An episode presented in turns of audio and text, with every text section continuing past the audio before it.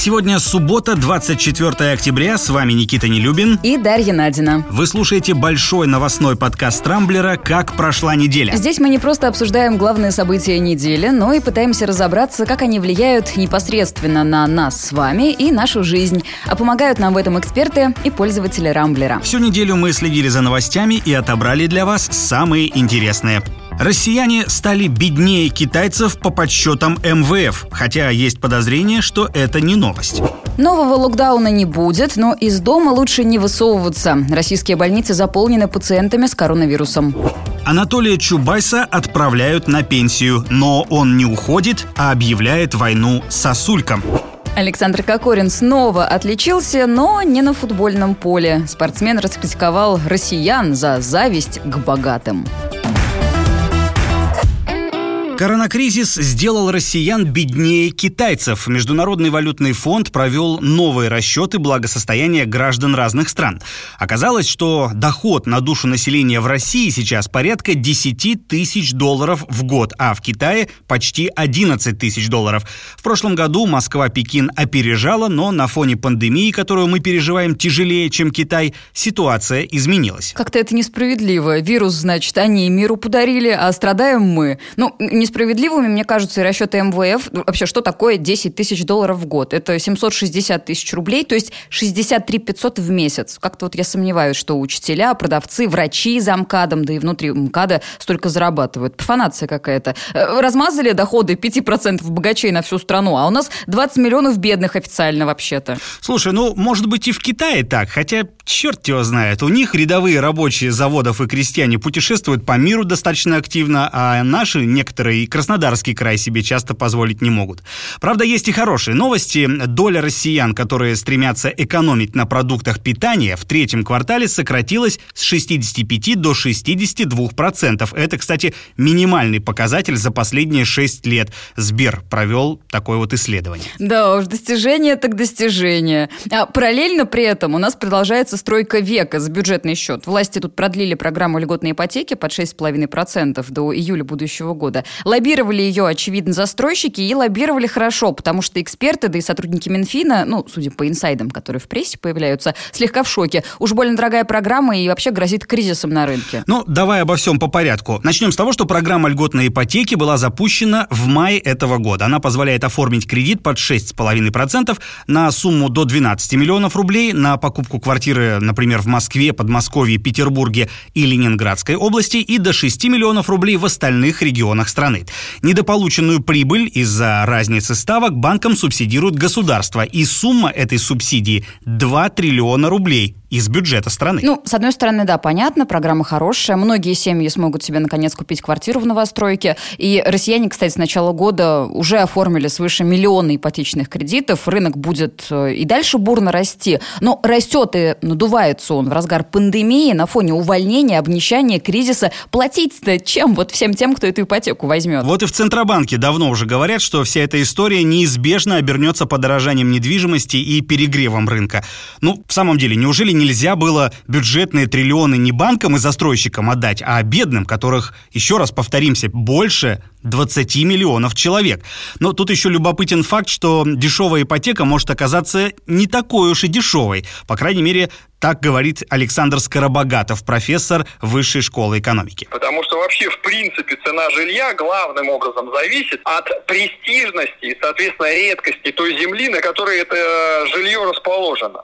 То есть, потому что ведь никому же не нужно там где-то в какой-то глубинке там какая-то квартира, которая стоит дешево. И, соответственно, люди-то переплачивают э, именно за то, что они хотят жить в определенном месте. А в этих определенных местах жилья по-любому будет ограниченное количество. Поэтому, соответственно, когда дается вот, это, вот какие-то льготы там на ипотеку, то просто-напросто жилье дорожает пропорционально, да и все. И в конечном счете э, население как таковое от, от этого, в общем-то, никак не выигрывает. Вообще пандемия и несколько месяцев самоизоляции показали, что жить с семьей на 33 квадратных метрах э, условно, ну это прям вот тяжело. Помнишь, были новости, что россияне стали э, интересоваться большими квартирами в этом году активно, чтобы было где укрыть скрыться от домашних. Для меня эта проблема актуальна как никогда, потому что, ну, мы с женой, с дочкой, с маленькой действительно тоже втроем в однушке, и уединиться в тишине, в принципе, вообще никак невозможно. А давай я тебе об этом расскажу, раз ты жалуешься. Давай, расскажи. На самом деле есть более бюджетный выход из этой ситуации. Отели стали предлагать в аренду номера под офисы на удаленке. Услугу пока запустили только крупные сети и в Москве. Но мне кажется, что тренд может распространиться на всю страну, ведь ательерам тоже надо как-то восстанавливать падающую загрузку в условиях пандемии. Вот хотел бы ты э, прятаться от семьи с ноутбуком в номере отеля, например, иногда? Слушай, боюсь, конечно, это не очень сильно понравится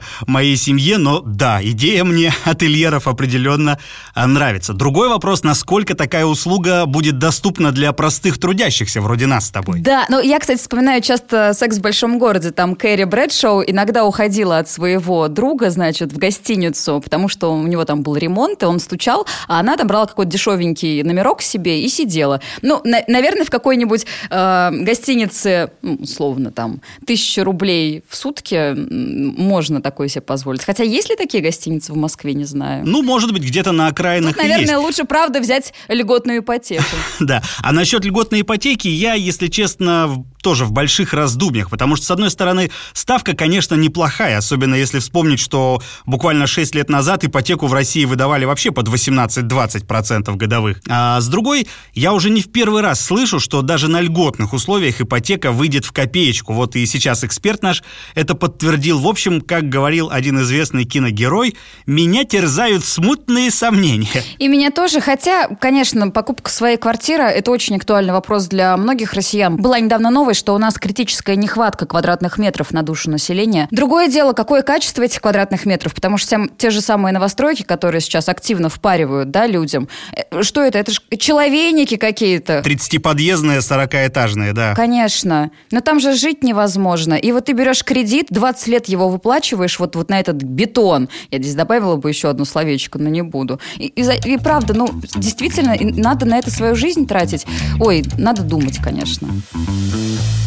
Коронавирус добрался до российского министра здравоохранения, точнее до одного из членов его семьи, и теперь Михаил Мурашко уходит на добровольную самоизоляцию. Ну, в этом плане глава Минздрава прям в тренде. Судя по ежедневной заболеваемости в нашей стране, на самоизоляцию скоро многие уйдут. Сейчас фиксируется по 16 тысяч новых случаев. В пятницу был новый рекорд 17 тысяч. И если верить прогнозам, максимальные показатели – это 23 тысячи в день. Дойти до этих цифр мы можем, ну, уже через пару недель, по сути. Кстати, надо сказать, сказать, что мы-то с тобой, Даша, плохие достаточно прогнозисты, потому что... Это точно. Недели три подряд мы ждали в стране нового локдауна, закрытия предприятий и школ, а в итоге этого не будет. Потому что в среду Владимир Путин заявил об отсутствии планов по введению тотальных ограничительных мер.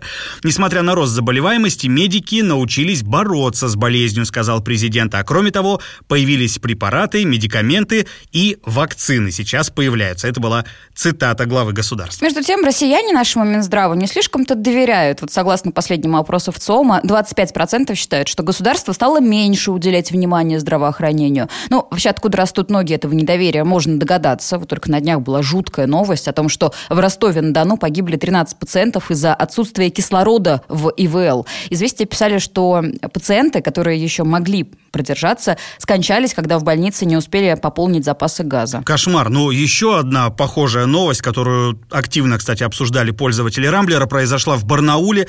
Там в одной из больниц скопились тела умерших пациентов, из-за чего их пришлось хранить в подвале. Ну, Дикость просто какая-то. Кстати, Минздрав Алтайского края признал, что проблема с хранением трупов в больнице действительно есть, и возникла она из-за нехватки патологоанатомов и роста числа смертей на фоне пандемии. Ох, единственный способ обезопасить себя от коронавируса и вообще столкновения с переполненными российскими больницами, это, конечно, не выходить лишний раз из дома, а уж если выходить, то в масках и перчатках. Почему-то вот эти простые правила до сих пор не укрепились в головах людей. Я каждый день вижу в общественном транспорте таких вот ковид-диссидентов. Ну, кстати, во многих городах их уже активно штрафуют, а в Екатеринбурге, например, слышала, мэр Александр Высокинский вовсе разрешил выталкивать э, таких вот безмасочников на улицу под дождь. Как по мне, инициатива вполне адекватная, особенно если учесть, какая напряженная сейчас обстановка в стране. Высокинский просто мой герой, если честно. Я знал, что ты а, поддержишь это решение. Абсолютно. Нет, конечно, все это негуманно, но, блин, ну а как еще спасаться от этих людей, которым вообще плевать просто?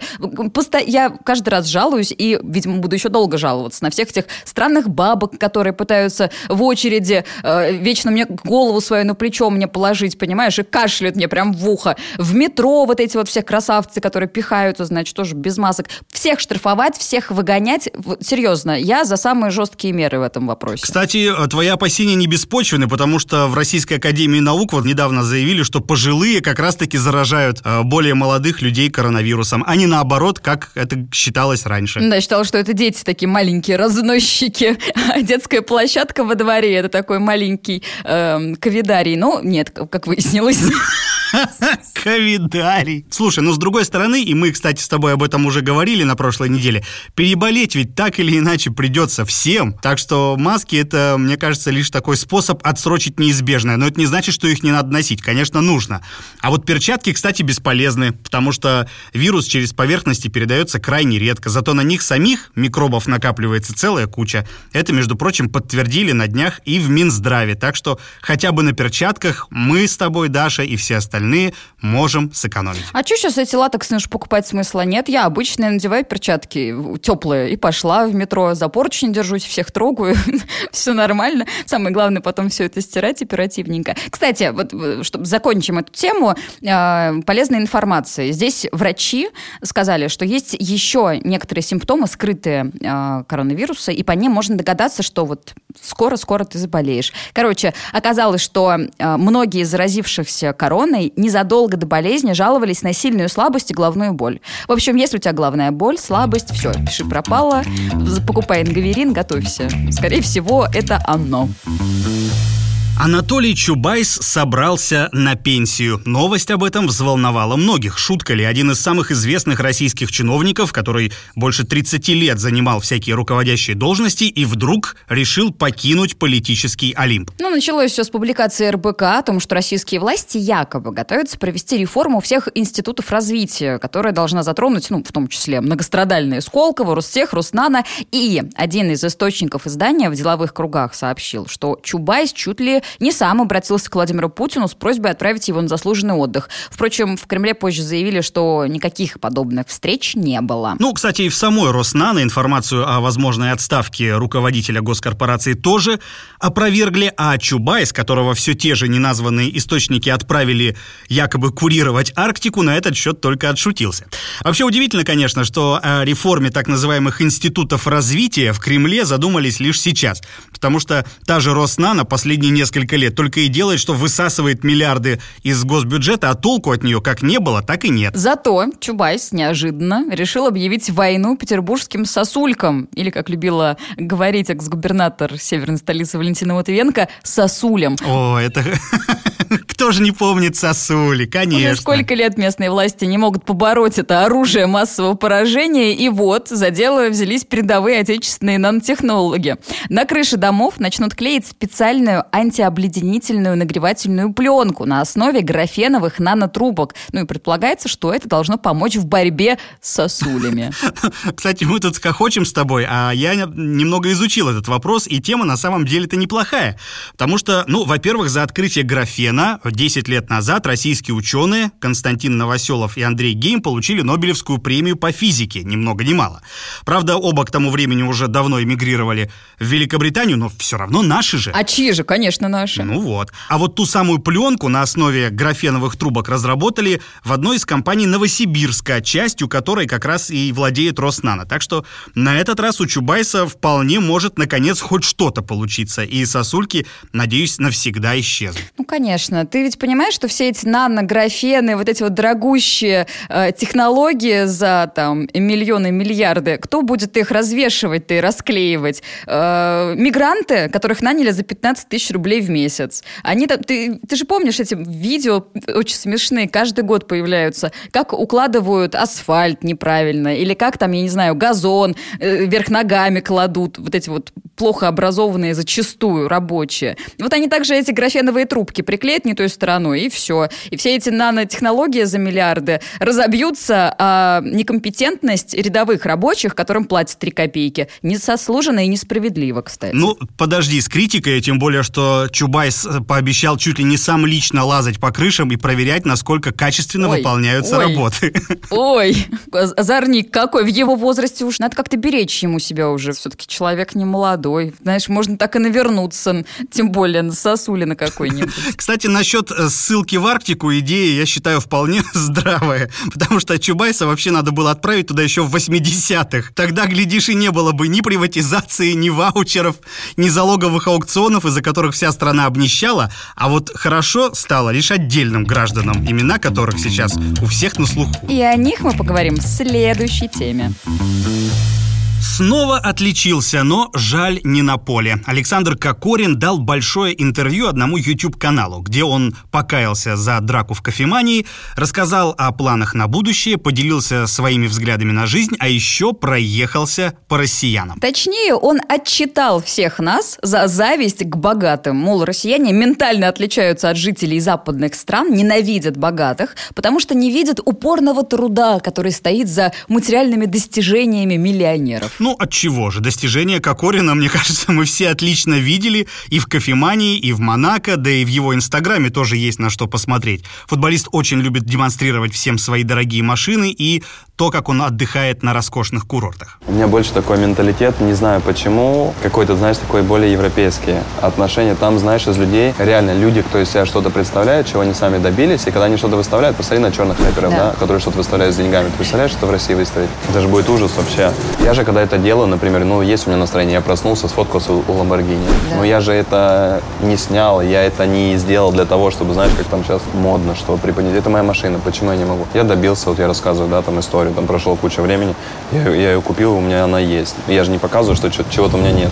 Это ну, вот мой день сегодня так вот выглядел. Вообще, Кокорин явно не в курсе, что такое европейский менталитет. Как раз-таки владельцы фамильных состояний одеваются, как правило, в обычном масс-маркете, на работу едут на велосипеде и сумки за миллионы себе не покупают. А вот кичиться своими деньгами – это прерогатива новоришей, которым на голову упали миллионы, и а теперь они себя считают лучше всех. Вообще посмотрел я, конечно, фрагменты этого интервью и еще больше укоренился во мнении, что Кокорин довольно неприятный и мягко скажу, не самый умный товарищ. При том, что футболист он в свое время был действительно талантливый, но мне стало очевидно, что крышу от денег ему напрочь снесло, хотя он в том же самом интервью говорит, что это не так. Конечно, никакой зависти к нему нет и близко. Очень жалко парня, который мог бы быть действительно классным футболистом, а в итоге в глазах многих превратился вот в такого мажора-гопника.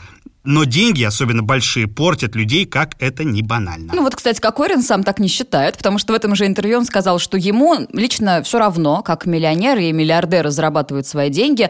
И вот тут, конечно, ключевое различие, мне кажется, между вот этим конкретным футболистом и русским народом, потому что все те, кто помнит приватизацию, залоговые аукционы уже выше с тобой упомянутые, эпоху заоблачных нефтяных цен, короче, все эти люди знают, как распределялись богатства в нашей стране. И отсюда неприязнь к богатым. Логично же. Ну, вообще надо сказать, что социальное неравенство тема достаточно болезненная. Но давай Закончим все-таки на мажорной ноте, тем более, что хорошая новость есть. В Москве, например, сократился разрыв между бедными и богатыми. Знала ты об этом? О, так рассказывай, рассказывай. Вот. За последние, значит, 10 лет индекс справедливости опустился с 50% до 41%. Чем выше коэффициент, тем больше доходов в руках отдельных групп общества. И по этому показателю российская столица, кстати, опережает многие мировые мегаполисы.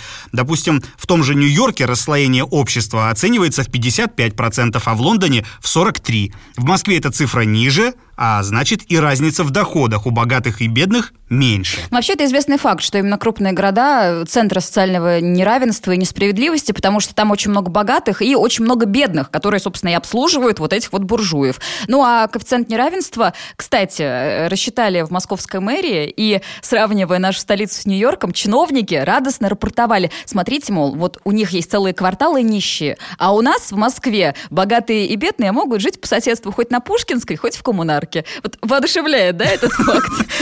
Вообще, если честно, не особо. Кстати, в интернете, если поискать, можно даже найти такую карту, где цветами выделены районы с более или менее обеспеченным населением. Здесь вот живет челядь, здесь э, привилегированные товарищи. И, кстати, у жителей окраин доходы в разы меньше, чем у тех, кто живет э, в пределах там того же Садового кольца. Если, конечно, не считать пожилых коренных москвичей. Так что в московской мэрии, как я считаю, в этом смысле сильно лукавит. Я здесь изучала не так давно рынок недвижимости тоже. И говорить про кварталы, кстати, когда у нас есть Барвиха, например, да, или какой-нибудь Бутово южное у нас есть. Ну, как-то странно говорить о том, что у нас богатые и бедные рядышком живут. Потому что в Бутово я сомневаюсь, что какой-нибудь э, новоиспеченный миллиардер переедет в 17-этажный дом, понимаешь, там, в трешечку. Ну, прям сильно сомневаюсь. Ну что, на этом пока все. Вы слушали большой субботний подкаст Рамблера «Как прошла неделя», в главных событиях, которые разбирались для вас Никита Нелюбин и Дарья Надина. Не пропускайте интересные новости, слушайте и подписывайтесь на нас в Google Подкаст, Apple Подкаст, Яндекс Музыки и Кастбокс. Увидимся на rambler.ru. Хороших вам выходных.